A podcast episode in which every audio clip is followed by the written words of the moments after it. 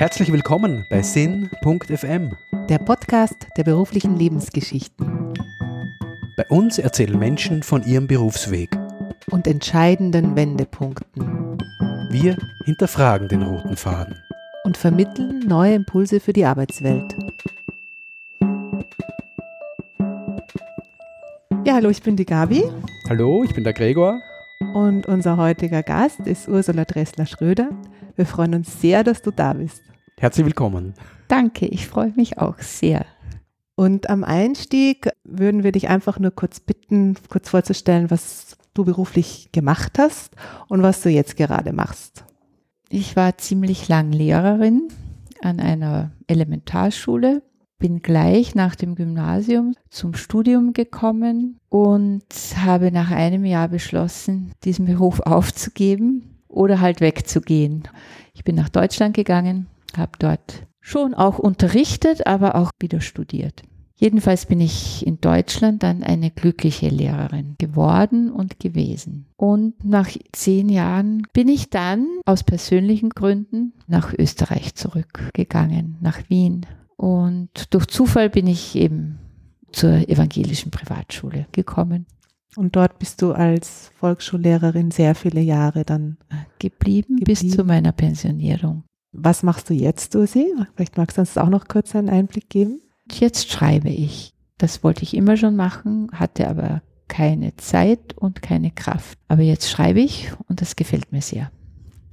Du hast, soviel ich weiß, auch schon ein Buch oder sogar mehrere rausgebracht. Mein erstes Buch wurde 2015 publiziert und heißt Pädagogische Polyphonie. Da kommt jetzt meine Verbindung zur Musik auch wieder Mhm. zum Tragen. Und im Jahr 2017 habe ich dann mein Buch Hommage à DDR veröffentlicht. Eigentlich Flashbacks an die Zeit in der DDR, die ich zusammen mit meiner Schwester in den Ferien immer verbracht habe bei meinen Großeltern.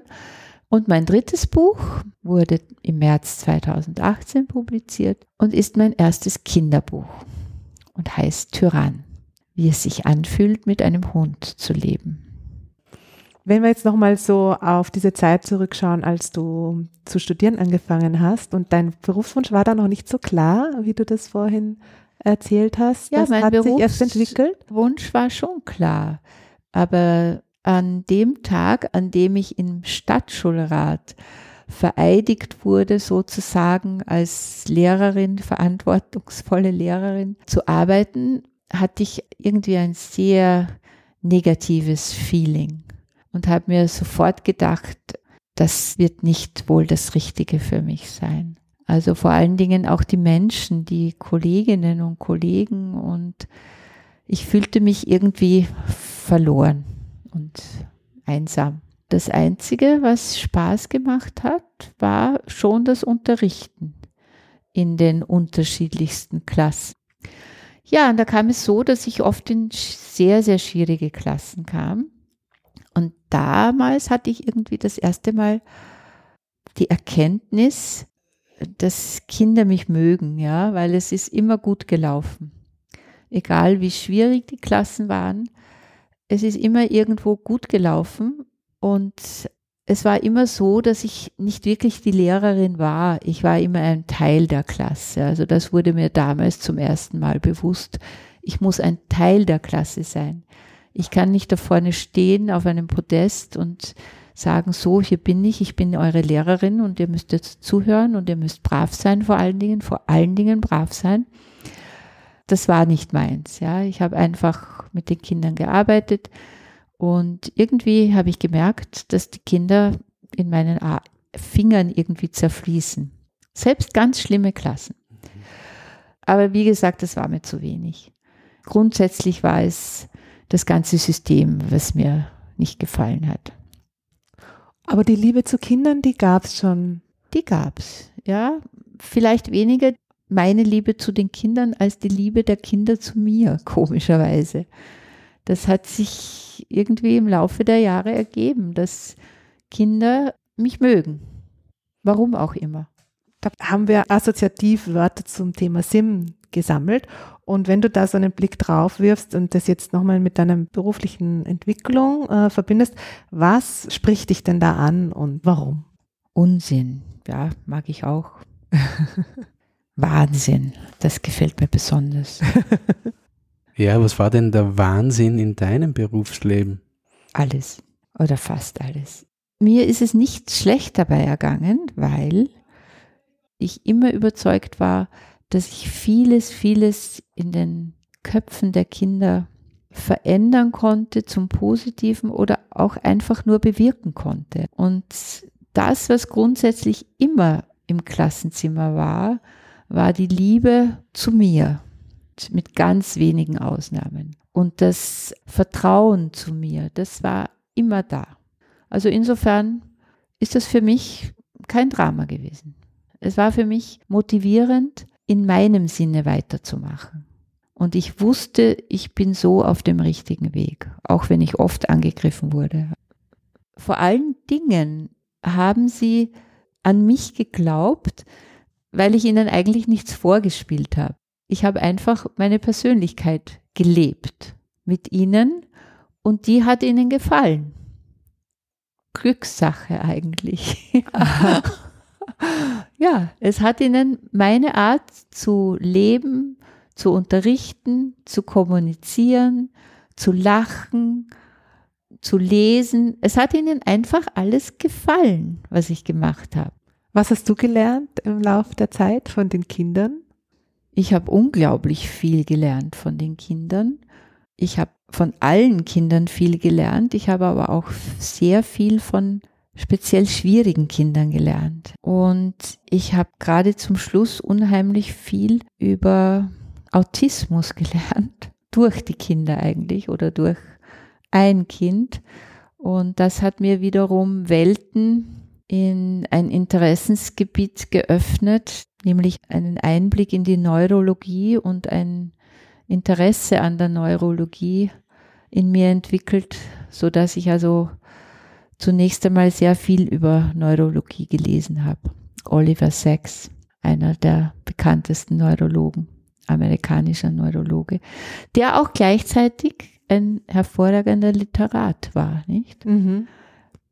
Bis zu einem gewissen Grad sind ja viele Menschen autistisch, ja, und da gebe ich gleich zu, ich war sicher als Kind in der Volksschule auch autistisch angehaucht. Wie ist das jetzt? Gibt es da noch was? Ist da noch was da von diesen vielleicht autistischen Tendenzen? Autistische Tendenzen, würde ich sagen, sind immer bis zu einem gewissen Grad vorhanden. Ganz Silicon Valley, glaube ich, ist eine Ansammlung von autistisch angehauchten Menschen. Ja. Also im Grunde genommen ist es genial, autistisch zu sein. Ja. Und was hast du von diesem einen Kind gelernt, beziehungsweise was ist da gerade in Erinnerung? Ich habe zum Beispiel gelernt, dass es unheimlich viel Kraft braucht ja, von einer Person, die so ein Kind betreut. Äh, viel Kraft braucht, immer das Optimale zu geben und dass es niemals äh, ausreicht, ja, die Energie für dieses Kind. Das habe ich gelernt und dass ich mich dann auf einen Kompromiss geeinigt habe, ja, eben so lang bis zu einem Punkt und dann halt nicht weiter, ja. Und ich habe schon auch gelernt, mit einer gewissen Konsequenz auf diese Kinder zuzugehen. Und das hat auch gut funktioniert. Diese Kinder brauchen nicht immer nur das Nachsehen und das Bemitleiden ja sowieso nicht, ja, aber oft ist das Nachsehen eigentlich eher ein Mitleid und immer ein Nachgeben und ein Zustimmen. Im Gegenteil, das ist überhaupt nicht gut. Das habe ich auch gelernt, ja, in diesem Jahr manchmal wirklich ich zu sein und ihm zu zeigen, so weit, aber jetzt nicht weiter, ja. Und das hat in seiner Entwicklung eigentlich Fortschritte auch gebracht. Ich glaube, es hat ziemlich gut funktioniert. Und da muss ich schon auch sagen, ohne die Mithilfe der Eltern wäre es auch nicht gegangen, ja. War immer irgendwie jemand da. Es wurde nie irgendwie eine negative Bemerkung über das Kind gemacht oder über die Situation. Und es war wirklich bedingt Natürlich die ganze Klasse auch, aber bedingt gerade durch dieses eine Kind, das erst in der zweiten dazugekommen ist, war das ein wunderschöner Abschluss meiner Berufstätigkeit. Schöner hätte ich es mir gar nicht wünschen können, obwohl dann ein kleiner Wermutstropfen dazu kam, ja, mit dieser Verletzung in der Projektwoche. Was meinst du? Und, naja, da hat sich ein Kind verletzt und die Mutter war der Meinung, ich hätte nicht ri richtig reagiert, obwohl wir zum Arzt gegangen sind, obwohl ich mit der Mutter sofort telefoniert habe. Es ist auch alles gut gegangen. Eine Schülermutter hat sie mitgenommen, weil die musste eh nach Wien. Und am nächsten Tag ist die Mutter zur Direktorin gegangen und wollte mich anzeigen, weil ich falsch gehandelt hätte. Welche Art von Verletzung war das, wenn du mir An das der Lippe, eine blutige Lippe. Okay, Und- aber jetzt kein Bruch, keine ernsthafte, Nein, nein, schwerwiegende also, Verletzung. Nein, aber ja, sie hat das dann bis zur äh, Gehirnerschütterung Okay. aufgeschaut. Aber nicht Ja. auf Grundlage einer medizinischen Nein. Diagnose. Okay.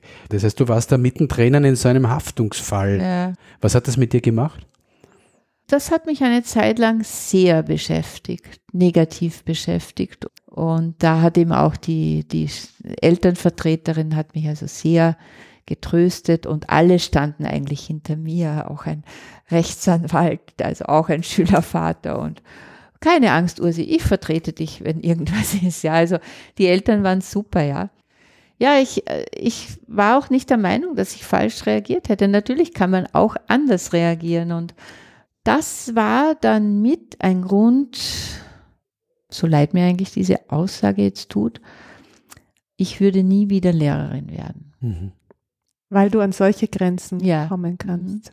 Genau. Und die jungen Lehrer das nicht wissen, in welchen Strudel sie geraten können, wenn eben was Ungünstiges sich ereignet. Im. Rahmen der Verantwortung, die man Ja, hat. Und bei genau. dir war es auch ein blöder Zeitpunkt, ja, ja, weil es ganz zum Schluss ja, passiert ist. Ja, Und es ist eigentlich auch so eine Gleichzeitigkeit, weil auf der anderen Seite hast du mit diesem autistischen Kind so viel erreicht in der Zeit. Also Ja. es war so wie eine, wie eine Licht- und Schattenseite Mhm. deines Berufs zugleich. Genau. Mhm.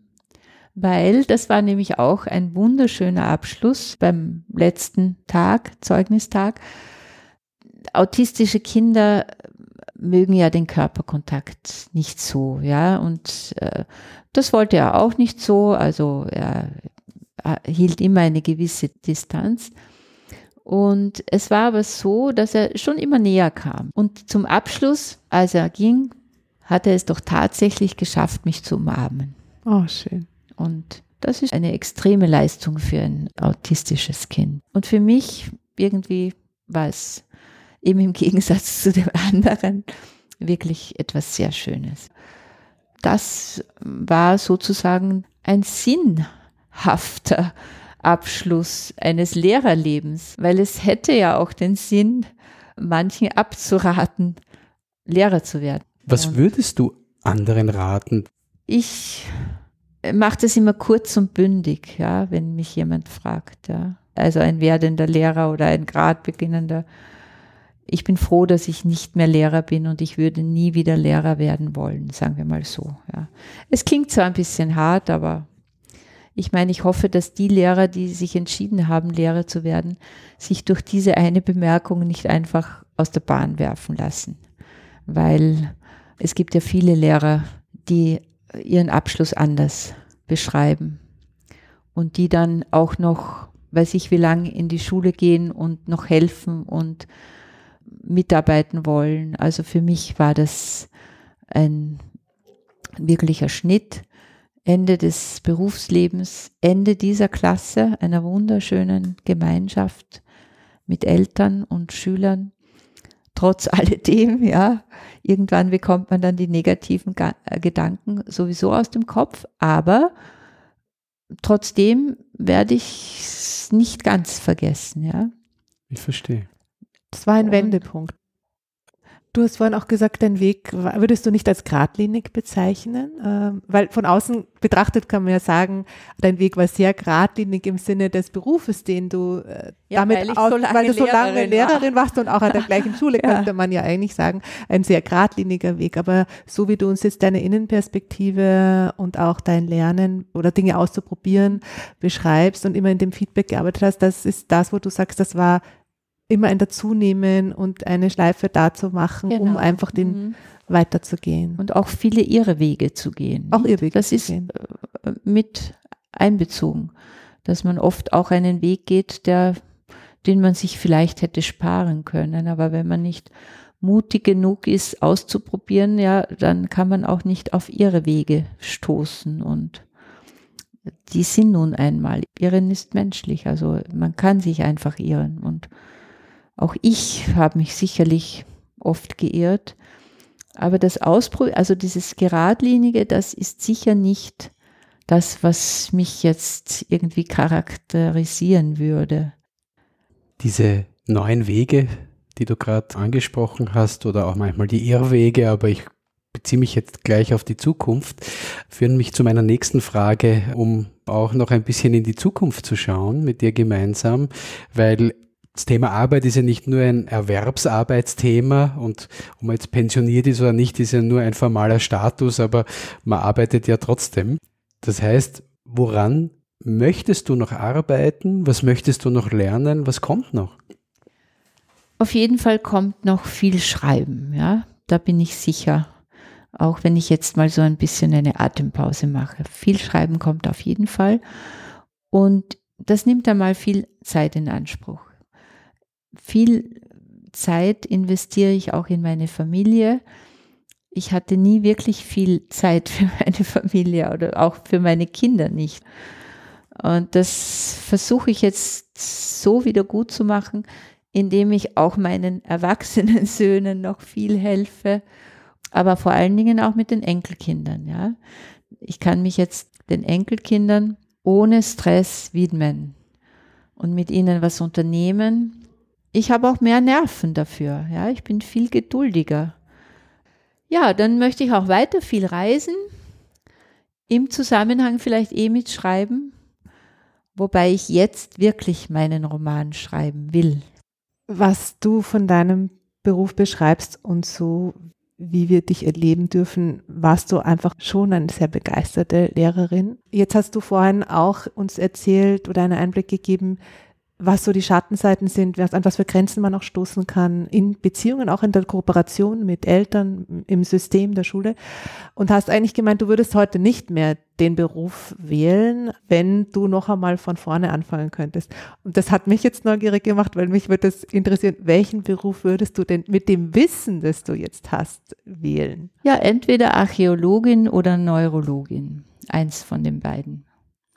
Also eher im Moment mehr auf der neurologischen Seite, aber direkt nach der Pensionierung war ich auf der komplett toten Archäologie, äh, war ich dort angekommen, ja, aufgrund der Erschöpfung und ja. einfach das so alles jetzt beenden. Aber durch das viele Lesen der neurologischen Bücher wäre, glaube ich, auch äh, die Neurologie ein gutes Wissensgebiet für mich, ja, auch für meine Persönlichkeit so wie ich bin, weil ich in vieler Hinsicht auch glaube, also wenn der Oliver Sacks kein Neurologe gewesen wäre, wäre so ein ähnlicher Lehrer wie ich gewesen. Oder wenn ein Lehrer gleich wäre wie ich, dann wäre es dieser Oliver Sacks. Ja. Ich verstehe. Ich meine, es klingt vielleicht ein bisschen blöd, aber ja, irgendwie Archäologie hauptsächlich jetzt nicht wegen der toten Sachen und wegen der leblosen, sagen wir mal so, sondern wegen der vielen Reisen. Das würde mir schon auch Spaß machen, beruflich viel zu reisen, aber jetzt nicht als Banker, sondern als Archäologe. Und zu forschen. Und zu forschen wieder, mhm. ja. Mhm. Und vor allen Dingen schreiben. Ja, wir haben so eine Idee für unseren Podcast, der so den roten Faden als Lebensfaden sozusagen äh, bildlich entstehen lässt. und kommen da oft ganz unterschiedliche Antworten, weil ein roter Faden kann viele Formen haben. Und das wäre auch nochmal so eine Assoziation, die wir dich fragen möchten, wie denn bei dir der rote Faden aussehen würde. Jetzt wie ein Meander. Wie ein Meander. Ja, weil ich sehe es vor mir. Wenn du sagst roter Faden, sehe ich einen Fluss mit Meandern vor mir. So ein schönes Bild. Herzlichen Dank für dieses Gespräch. Ich danke und es hat mir viel Freude und Spaß gemacht. Danke, Ursi. Wir bedanken uns fürs Zuhören und freuen uns darauf, mit euch auf die Spur von weiteren Karrieregeschichten zu gehen. Alle Interviews findet ihr auf unserer Website sin.fm.